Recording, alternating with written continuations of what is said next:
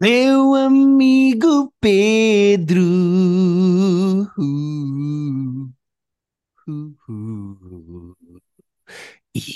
Yeah.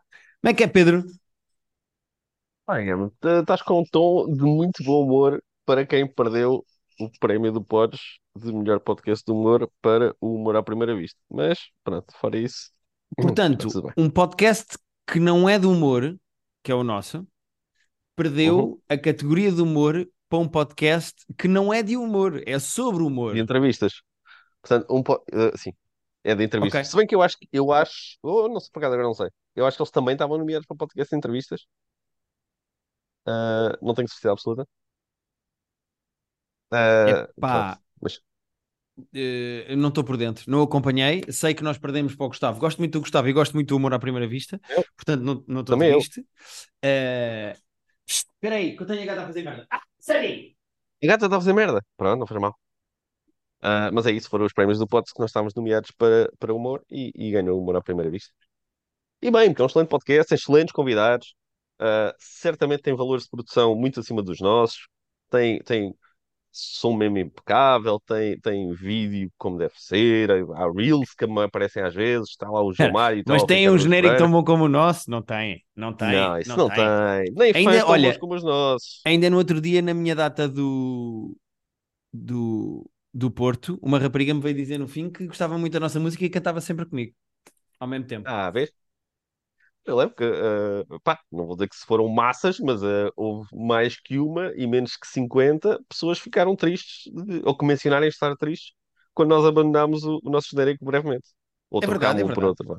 As pessoas clamam. Agora, a verdade é que nós esta semana temos imensa coisa para falar. Eu prometi que ia ver Isso. o da Killer EV. Eu prometi que ia ver o especial do Matt Ah, EV. Uh, portanto, hum. eu tenho aqui várias coisas para falar. E, portanto, vamos a Então isso. Eu não pronto, sei eu, para eu, onde é que tu queres eu, começar, Pedro. Eu- eu lembro-me de termos falado sobre ver o The Killer, ah, e, e, e, e vais-me ter que contar o que é que, o que é que tu achaste, porque eu Pronto, eu já, eu, eu já sei como é que estas. Sabes que 90% das coisas que tu dizes que vais ver neste podcast, até mais, 94%, Mas olha, a outra portanto cena que tu falaste, eu vi. A outra cena eu vi. Teve dois special stand-up, Então, então vou começar pelo The Killer só para falar do filme, só Vai. porque ficou prometido. Eu não vou entrar muito a fundo, até porque o Pedro não viu, portanto eu não vou entrar aqui em spoilers e conversas de ehm, muita, com muita profundidade. Vou só dizer que vi o filme e a maior parte das pessoas estavam a dizer que gostavam do filme, mas que não era assim, tipo, grande coisa. E eu percebi o que é que as pessoas estavam a querer dizer, porque o filme é muito mais estilo do que, do que sumo. Oh, ok. Ehm, o filme é muito eh, simples e primário na sua história. Al- aliás, é- até tem pouco mais profundidade do que um John Wick, por exemplo. O que é interessante ali Uau. é, Sério? Ok. assim, eh, o que é interessante ali, aquilo é baseado numa banda desenhada, eu não sabia. Eh, é a primeira vez que Ah, ok. o Eu não David. Fincher adapta uma banda desenhada. Uma banda desenhada francesa. E o David Fincher é muito bom em duas coisas. Primeiro, a criar quadros muito bonitos, que, ou seja, ele filma muito bem, ele faz coisas Yeah. lindíssimas. Eh, e ele é excelente a criar tensão. Uh, e eu acho que isso é uma das mais-valias do filme, é a maneira como o gajo consegue deixar-te sempre em suspense, em suspenso nas cenas que, por mais normais ou simples que elas parecem. Qual é a grande questão do filme? É que o filme, bem espremido, não se passa grande coisa, é estilisticamente muito bonito, tens, acompanhas é uma espécie de uma narração de como se estivesse a ouvir um podcast nihilista da personagem principal, que é super metódico e lógico, e é muito engraçado acompanhares os pensamentos do gajo. Agora, eu acho é que isto parece mais um exercício de realização do que propriamente uh, um filme a David Fincher, não sei bem sei de explicar. Até porque o Fincher gosta muito de narrativa, de histórias, de twists, de, de coisas desse género. E este filme não tem propriamente isso, pá. Este filme é bastante. bastante seco. Mas é mais, por exemplo, o Zodiac dele não é um filme que tenha assim muitos twists no sentido tradicional, mas é um filme excelente, porque lá está até a tensão que ele vai criando, as personagens que ele vai mostrando. Yeah.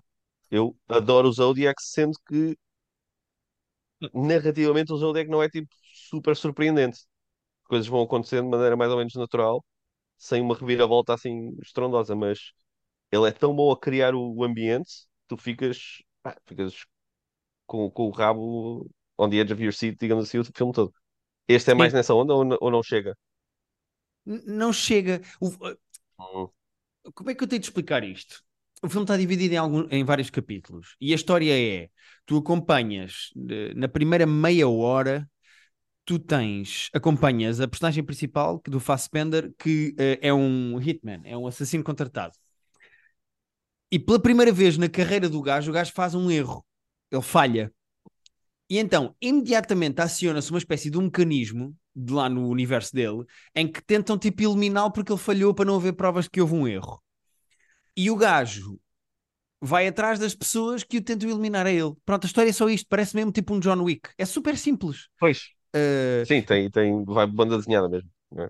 É, Nisso. e depois é mais pelas conversas, pelo, lá está, como eu disse há bocado, pelo nihilismo todo do gajo. O gajo é super pragmático e tipo, empathy is a weakness, é uma coisa que o gajo está sempre a dizer. Ele é mesmo muito Hum. robótico e muito calmo. Ele só dispara quando tem os batimentos acima de um certo, abaixo de um certo número.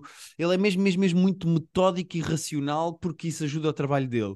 E é engraçado ouvir os pensamentos do gajo eh, enquanto ele vai trabalhando, a narração. Mas o filme, bem espremido, é muito bonito, estilisticamente é muito interessante, narrativamente é uma folha de papel. Uh, E Ok. portanto, eu gosto do filme, eu gostei do filme, é pá, mas não é de perto nem de longe das minhas coisas favoritas do Fincher, porque ele consegue fazer a mesma coisa que faz em termos de realização, Pois. de estilo, com uma história muito boa. E este filme, tipo, tem uma história, pá, ok. Hum, Não, não é nada especial. Esperamos ser mais do Fincher, né? Eu- quase todos os filmes do Fincher são filmes que eu adoro. E estou com a expectativa para este, mas já, já vi que tenho que mudar mais expectativas porque É que, sempre foi repara, quase o filme tipo, não, tem contrato Pedro, não é uma questão de cada expectativas, porque o filme não é mau. Uh, O filme Certo, é certo, mas eu tipo. estou à espera que vai ser um filme cheio de sumo e depois não vai. É isso, é muito mais vazio do que parece que vai ser. Prepara-te para uma coisa mesmo tipo praticamente uma narrativa praticamente binária. A personagem principal é muito interessante, algumas personagens que vão aparecendo e que vão falando com ele são interessantes.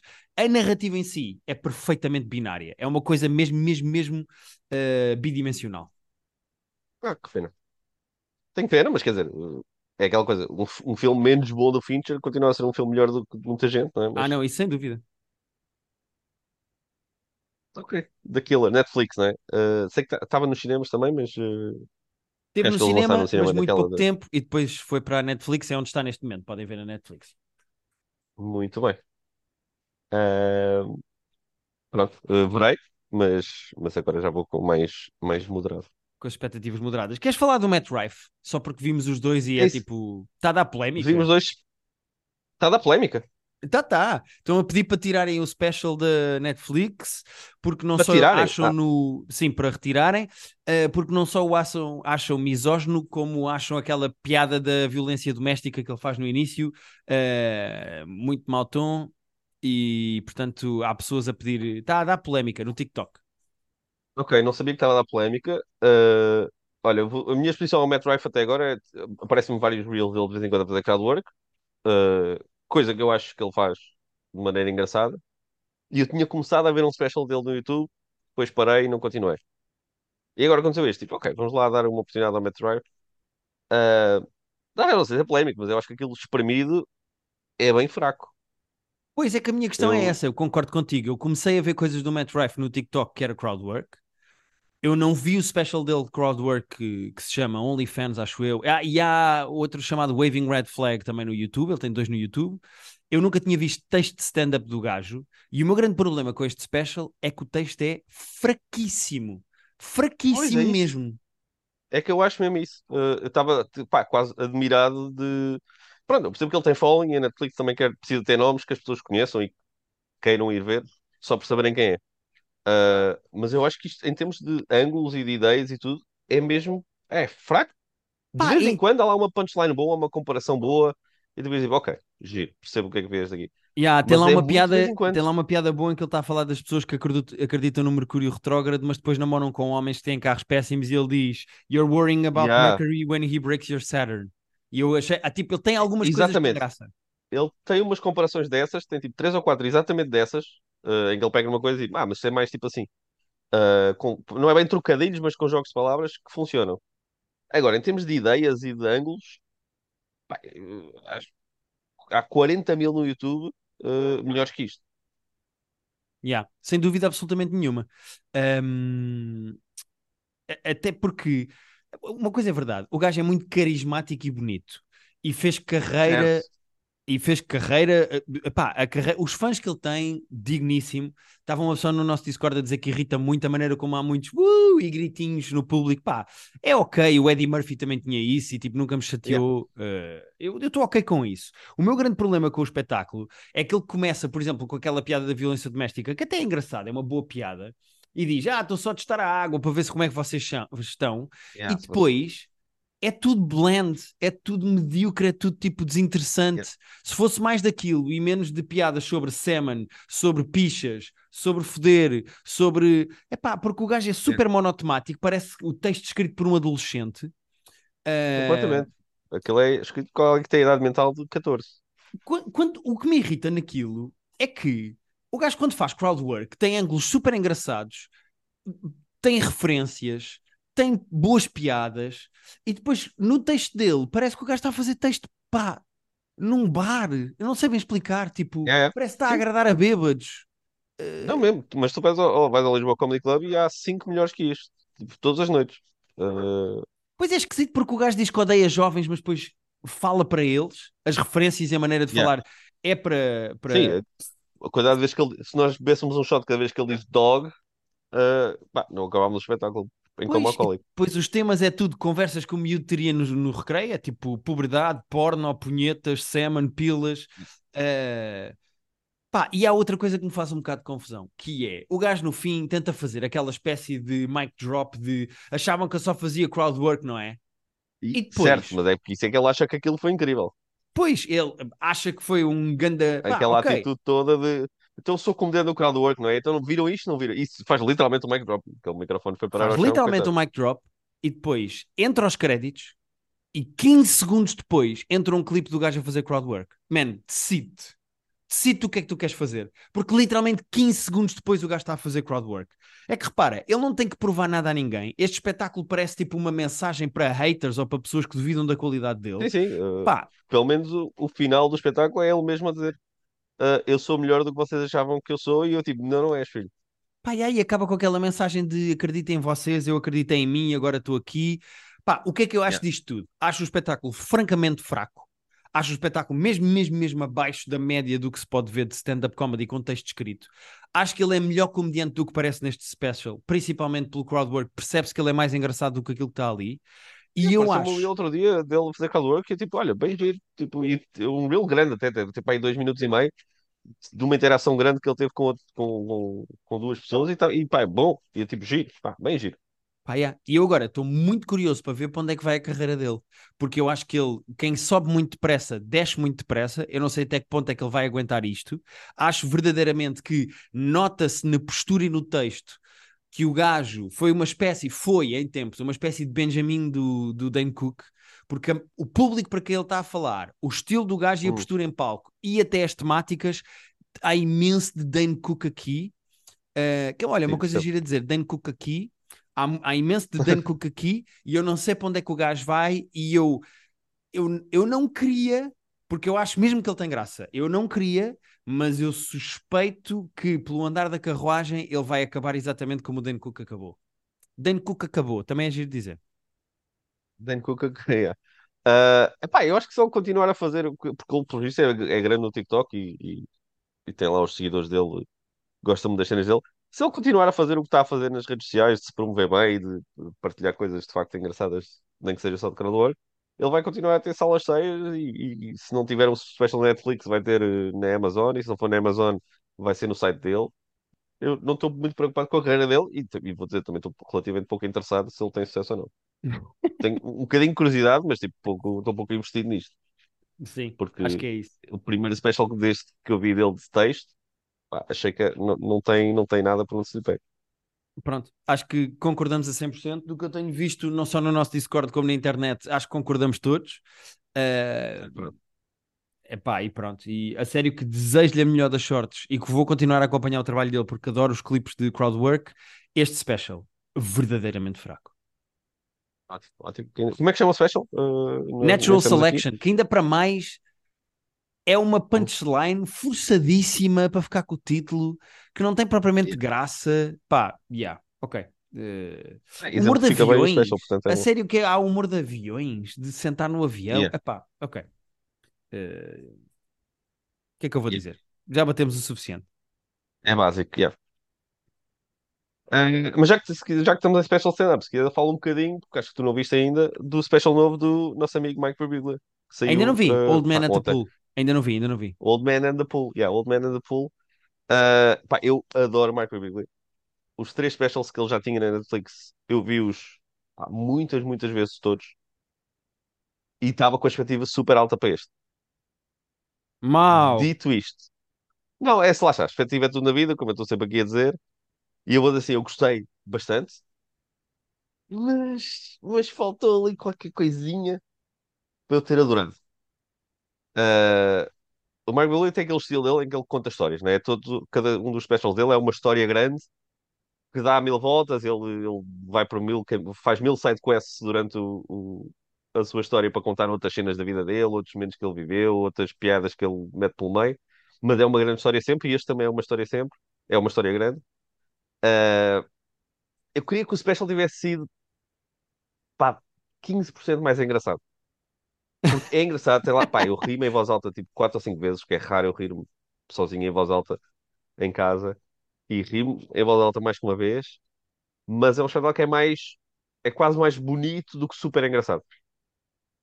Uh, mas atenção que, special... Pedro, e acho que não discordarás de mim quando eu disser isto, mas o trabalho do Mike Birbiglia tem ido naturalmente nesse sentido. Não, mas o The New One, que é o último que ele tinha feito, uh, lá está, é super bonito e é super uh, emocional e tocante, mas é muito engraçado. O The New One, lá está, o The New One tem se calhar 10 meses aqui eu me ri em voz alta e este tem tipo 4, estás a ver? Uh, o The New One é um, é um bocado mais engraçado que este. Uh, sendo que este, se calhar, até de maneira diferente, é mais emocional que o outro, que o outro era sobre ele ter a filha. Este aqui, no fundo, é sobre ele perceber que mais cedo ou mais tarde vai morrer, ainda por cima ele tem 40 mil condições médicas. O special começa com ele a dizer que foi ao médico. E qualquer pessoa que já viu um special do Mike Birbiglia sabe quando ele vai ao médico. Pá, boa coisa, não é? Que ele tem, pá, tem mil merdas a acontecer na vida. Já é como a Tig Notaro. A Tig Notaro também é, é uma barata. A quantidade de vezes que ele já teve yeah. para morrer. É que este, ele teve um cancro na bexiga quando era adolescente ainda, tem aquela condição de sleepwalking que pá, já quase o matou e ele tem que dormir num saco de cama fechado até ao, até ao pescoço com, com luvas nas mãos para não abrir o saco de cama, porque senão ainda se mata, como já uma vez já se atirou da janela quando estava sonâmbulo. Ele já teve, mas não sei o que, no, no último, era, não sei qual era o problema já.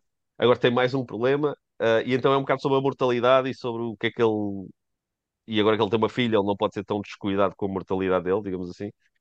Uh, então, special, pá, bonito. Muito engraçado às vezes, mas eu queria que fosse mais consistentemente, consistentemente engraçado. Mas vale muito a pena. O Marvel vale sempre a pena.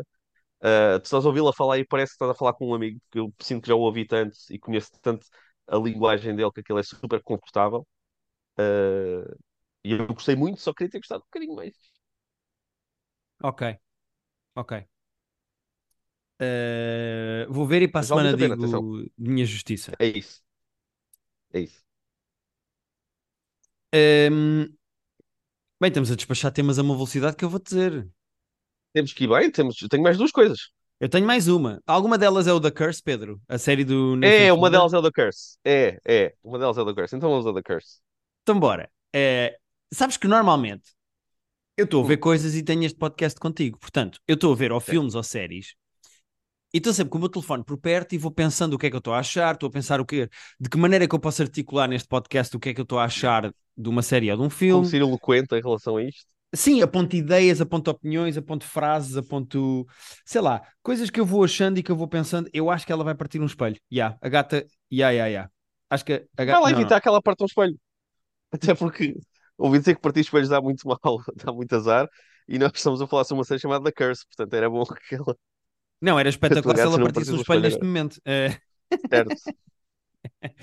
Mas não, ela está-se a portar bem, não vai partir. Mas, normalmente eu estou a ver uma série ou um filme e eu estou a pensar em uh, de que maneira é que eu posso dizer aquilo que eu sinto e aquilo que eu acho, uh, pronto, neste podcast. O que é que sucede? Eu já também é muito engraçado. O Guilherme, nós estamos por Zoom e o Guilherme olha para mim, olha para, olha para a gata. já saiu de trás do espelho, já saiu de trás do espelho. O que é que acontece? Eu vi dois episódios da Curse, eu já vi o primeiro e o segundo episódio da Curse. Também eu. Cheguei ao fim dos dois episódios, olhei para o meu telefone e pensei: ah, eu não apontei nada sobre isto, como é que eu vou falar disto na série, da, na, no Private Joke? Podcast. Porque o que é que se passa? É muito, muito, muito, muito, muito complicado para mim descrever não só o que é que a série é, como Não, o que é que eu acho da série. E agora, aí, estou a dizer, estava estava a ouvir agora e estou a dizer, ainda bem que tu viste, porque pelo menos assim podemos falar os dois como duas pessoas que já viram, porque ter que falar com uma pessoa que não viu, e ter que, imagina ter que explicar isto a alguém que não tenha visto. Ah, Olha, mas Pedro, série faz é- esse exercício. Faz esse exercício. Há pessoas que nos estão a ouvir neste momento e que ouvem este podcast certo, e que não sabem. e que não sabem. E se calhar até sabem que é o Nathan Fielder, que fez o Nathan For You, etc, etc. Pronto. Como é que tu Exatamente. Descreverias esta série? Sendo que isto é, é ficção. Pronto, é isso. E eu começar por dizer isso. As coisas que eu vi até agora com o Nathan Fielder, eh, o Nathan For You, que era, pá, eu acho o Nathan For You brilhante. Ele tinha ideias muito giras, muito fora da caixa. Ele estava a ajudar negócios a crescerem com ideias de marketing meio mirabolantes. Depois fez o The Rehearsal, que nós falámos bastante aqui no início do ano, em que ele recriava cenários para as pessoas meio que experimentarem, testarem e fazerem, eh, progredirem de, de, de algum confronto. Tinham que ter alguma conversa que iam ter que ter, mas eram sempre coisas de reality com o twist dele. Isto aqui é uma série. É uma série de ficção. Ele é casado com a Emma Stone, ele e a Emma Stone são um casal. Eles são um casal que está a tentar vender um programa de reality eh, TV. Eles estão no mercado imobiliário e o programa é sobre arranjarem casas para pessoas pobres, eh, remodelarem as casas de pessoas pobres. O programa que eles estão a tentar vender chama-se Flip Entropy, que é aquela mistura de flip, de, uma casa e venderes com filantropia é muito gira a maneira como eles acham que são pessoas incríveis e que estão a fazer as coisas pelo bem. Uh, quando tu percebes que. Eu acho que vais, e vais perceber mais ao longo da série. Eu sinto que a série vai para caminhos que nós não estamos nada à espera. Nós vimos dois episódios. uh, eu sinto que isto ainda vai dar voltas que nós não estamos mesmo à, à- espera de todo. Uh, mas essa, esse, esse comentário que eles fazem sobre caridade performativa, sobre o que é que é tu achas que és boa pessoa e estás a fazer as coisas pelo bem, mas será que estás? Toda essa vibe eu gosto muito.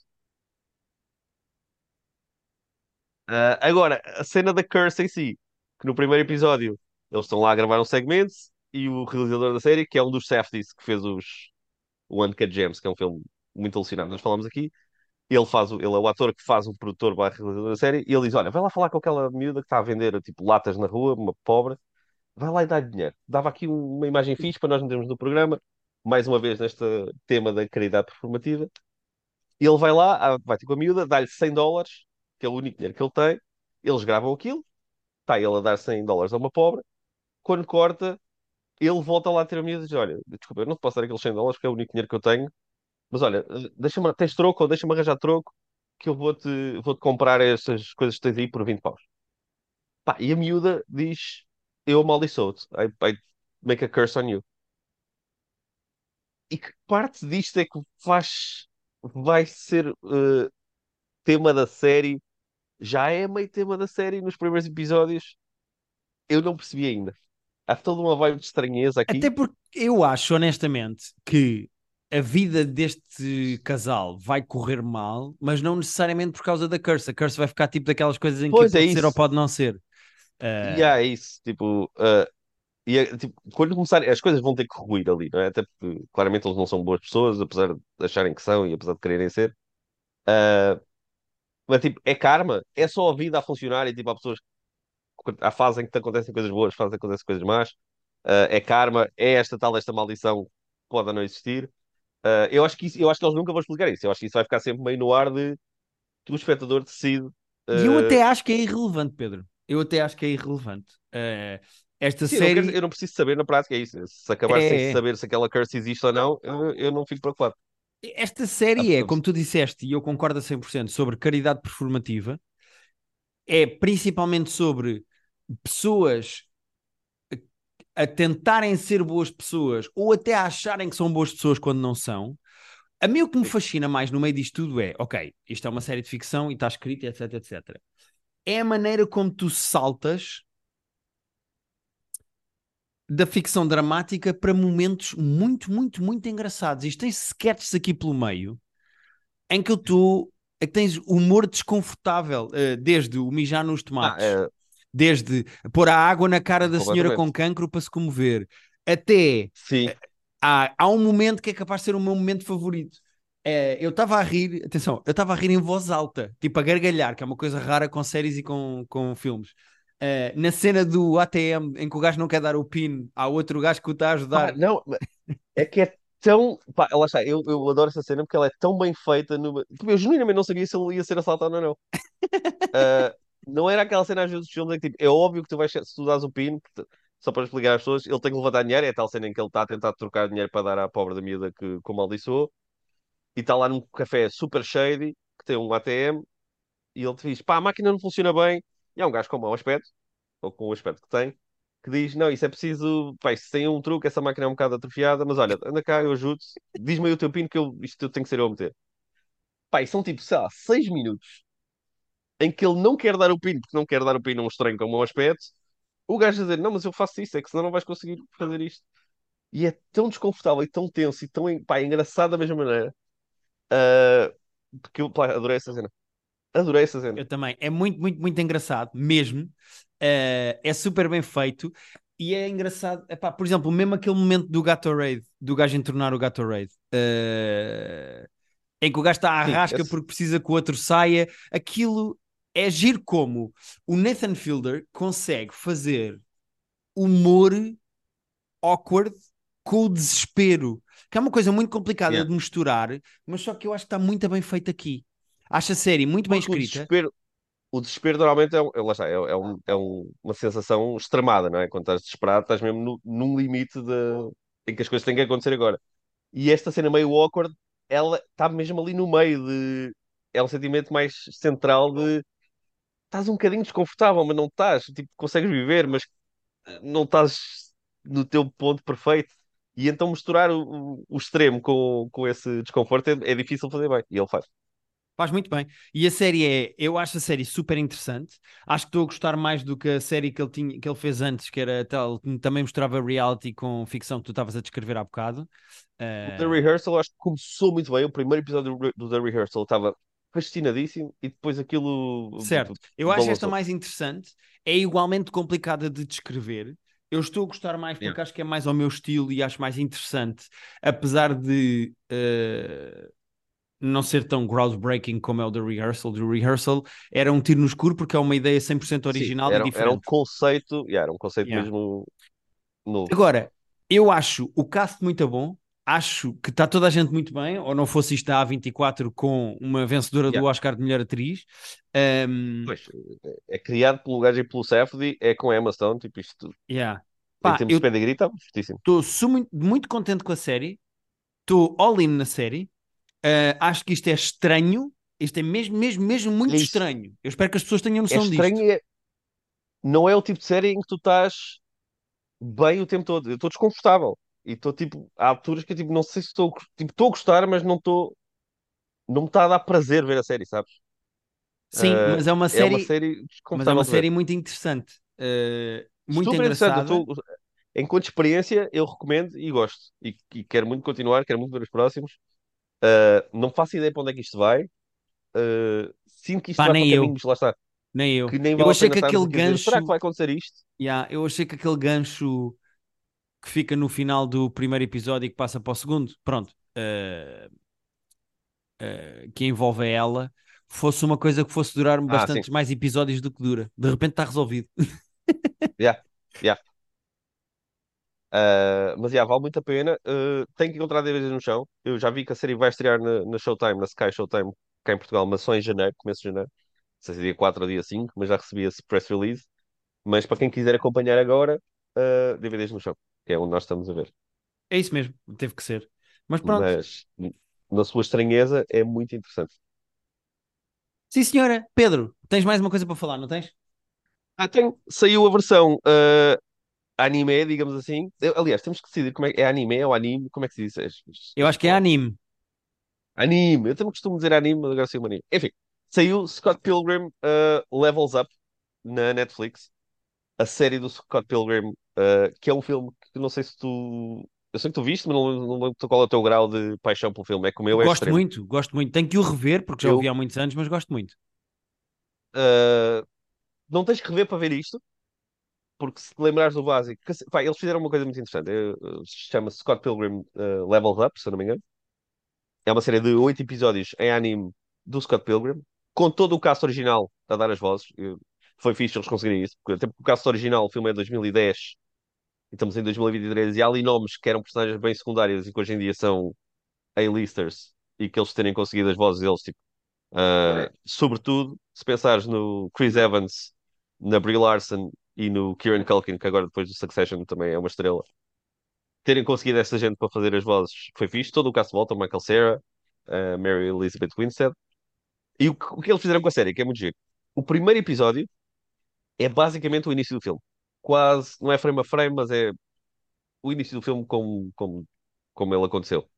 No final do primeiro episódio do- desta série, há ali um twist e a história vai para outro caminho completamente diferente. Então isto não é um remake, não é uma prequela, não é uma sequela, é Uau! quase uma outra versão. Yeah, é quase uma outra versão do filme com os mesmos personagens. Uh, é muito giro. Um dos, Universo é assim, paralelo, não o é? pro- é um universo paralelo. Yeah. É, é uma outra variante da história do Scott Pilgrim. Uh, sendo que até vou spoilando, sem spoilando, o Scott Pilgrim nem aparece assim tanto. É mais sobre os outros personagens do universo.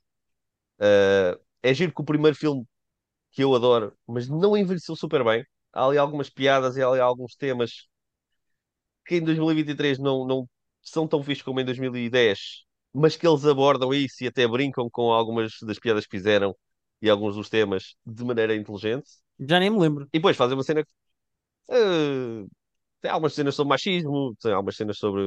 É assim, eh, o primeiro filme começa, ele, apa- o Scott Pilgrim apaixona-se pela, pela Ramona Flowers quando a conhece, mas ele tinha uma pseudo-namorada que era uma adolescente. E aquilo na altura, e mesmo aqui, já é tipo, então, mas espera, tu estás na, na faculdade, tens tipo 23 anos e, e estás a, estás a, a namorar com uma menor? Isto não, não, não é fixe, pronto. Ah, Pois não tinha memória há nenhuma uns, te- disso. yeah, há aqui uns temas, mas eles até abordam isso. E depois conseguem dar, o que, eles, o que é fixe aqui é como a série é maior que o filme, eles conseguem dar mais profundidade e dar eh, tridimensionalidade e dar mais backstory a quase toda a gente que aparece no filme e que não tinha tido espaço. Aqueles história do primeiro filme, do filme. É o Scott Pilgrim tem que vencer todos os ex-namorados da, da pretendente dele, da, da, da Ramona Flowers. Há aquela liga dos Evil Access que ele tem que derrotar um. Só que tu não sabes nada sobre eles. Eles aparecem, ele tem que dar porrada e seguir para o próximo. E aqui tu tens quase um episódio dedicado a cada um deles. Tem uma backstory, ficas a conhecer melhor os vilões, ficas a conhecer melhor os amigos deles. Ah, muito gira a ideia que eles fizeram para fazer isto. Mostra que é possível, como no Cobra Kai, pegar numa cena que já existe, pegar numa, numa, propriedade- numa IP, como eles dizem, Uhum. uh, que já existe, e não tens que fazer mais só porque sim, só para dar dinheiro. Podes fazer porque há uma ideia nova gira, há um take fresco para fazer sobre isto. E então fiquei muito contente. Banda sonora excelente, uh, tantas músicas que eles compram, algumas que eu conhecia e não me lembrava que existiam e gostei de rever, como a banda sonora original. Toda muito boa, a animação muito gira. E não é perfeito, mas é muito divertido ver este Scott Pilgrim Levels Up. Gostei muito. Ok, boa. Entretanto, não te disse, mas há um pormenor interessante no The Killer que acho que vais gostar. A banda sonora é maioritariamente da Smiths. Uh, achei Ok, que ias gostar. ok. Pronto. É um pormenor. Lembrei-me agora por falaste de banda sonora. Ah, eu tenho, tenho, pá, não é problemas com os da Smiths, mas acho, acho o Morrissey um, um imbecil. Mas, mas a música deles é ok. Uh, Mas às e, vezes custa-me gostar de Smiths porque o Morrissey é, é, é um imbecil. opa, eu comprei agora um vinil do Kanye West, portanto estás a dizer isso a quem? Ah, Uh, bom. Então, mas qual é que uh, compraste? O Life of Pablo? Não, um, que é um dos meus álbuns favoritos de sempre, que é o My Beautiful Dark Twisted Fantasy. A Rita está em Londres e encontrou uma edição especial desse vinil e, e pronto, e vai-me trazer. Ok. Boa, boa. Quando eu disse que eu comprei, não fui eu que comprei, foi a Rita, mas pronto, é foi ela Não, certo, certo, certo. Mas só queria É. saber qual é que era, porque. Sim, sim. Pá, eu adoro aquele álbum e, e pronto, e toma lá dinheiro, Kanye, que tu também precisas. Mas o que é que eu te ia dizer? Ia-te perguntar quantos episódios é que eram de Scott Pilgrim, eh, mas já vi que são Ah, oito. Pronto, já vi que são Yeah. oito. Oito episódios, meia horinha cada um. uh, Vê-se muito bem.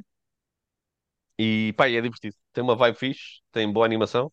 E para quem nos está a ouvir, só mesmo para terminar, eh, para quem nos está a ouvir que, ou como eu, não se lembra bem do outro filme, ou nem sequer viu, é preciso ver para apreciar isto ou, ou, uma pessoa pode ir só para isto? Ah, eu acho que se tu tiveres visto e não te lembrares muito bem, aquilo vai-te refrescar a memória do que tu precisas de saber. Quem nunca viu, pá, vai perder muitas referências e vai ver só uma história que acaba por ser diferente. Ah, eu recomendava ver primeiro o filme original, até porque o filme original é espetacular. Eu amo o, primeiro, o filme original e depois para ver isto vão, vão, vão... ganha-se bastante conhecer o original. Ok, Pelo menos saber quem são os personagens no geral. ok, sim senhora, parece-me bem. Eh, fica a sugestão. Resta apenas dizer, antes de avançarmos, de vocês avançarem com a vossa vida, só dizer que fizemos no nosso Patreon um top 5 de formatos estrangeiros adaptados em Portugal, dos nossos favoritos. Eh, deu boa conversa, misturou-se reality show, Sim. Com concursos, com séries de ficção, há algumas surpresas. Fui surpreendido por uma escolha do Pedro que eu não sabia que era uma adaptação. Há um bocadinho de tudo e escolheu-se o filme mau para a semana que vem eh, no nosso filme club que vai ser Tammy and the T-Rex. Um, Pá, e convido-vos a ir ao IMDb no instante, saber um bocadinho mais sobre este. Leiam a sinopse, vejam o, o elenco e digam que não querem ver este filme. Yeah, Tammy and the T-Rex vai ser o nosso filme mau para a semana. Uh, continuamos com um excelente Discord, com uh, muita coisa a ser posta todos os dias, boa discussão de o que é que gosto, o que é que não gosto, o que é que vem aí, o que é que não vem aí, boa conversa. Portanto, uh, fica a dica. Ah, e dizer que, uh, deixa-me ver que dia é hoje, que é para também não estar aqui a fazer confusões. Hoje é 23. No dia 26, que é domingo, vai estrear Certo. a nova série do Guilherme Geirinhas. É verdade. Vai ficar tudo bem, não é? uh, e portanto, é o nosso conselho para verem no domingo. Uh, nós falaremos também para a semana já com. Falaremos semana que vem da série, sim. Exatamente, mas fica a dica: Uh, vejam no domingo, vai estrear no domingo. Vai... É o primeiro episódio que sai domingo? Ou é dois? Ou é todos? Não sabemos. Dois. Acho que é Não dois. faço ideia, vou ser honesto. Não sei, não Agora sei. fiz perguntas que tu não sabias e puste, puste, puste na berlina. Peço desculpa. Já, fui apanhado agora de surpresa, mas é assim: um tem de certeza, Exato. mais não sei. Muito bem. E se no nosso Discord estão a dizer mal do Matt Rife, eu vou, vou desligar isto e vou lá também dizer mal. Vamos para lá os dois acrescentar coisas, a de- deitar achas para a fogueira. Yeah. Acho que é isto, malta.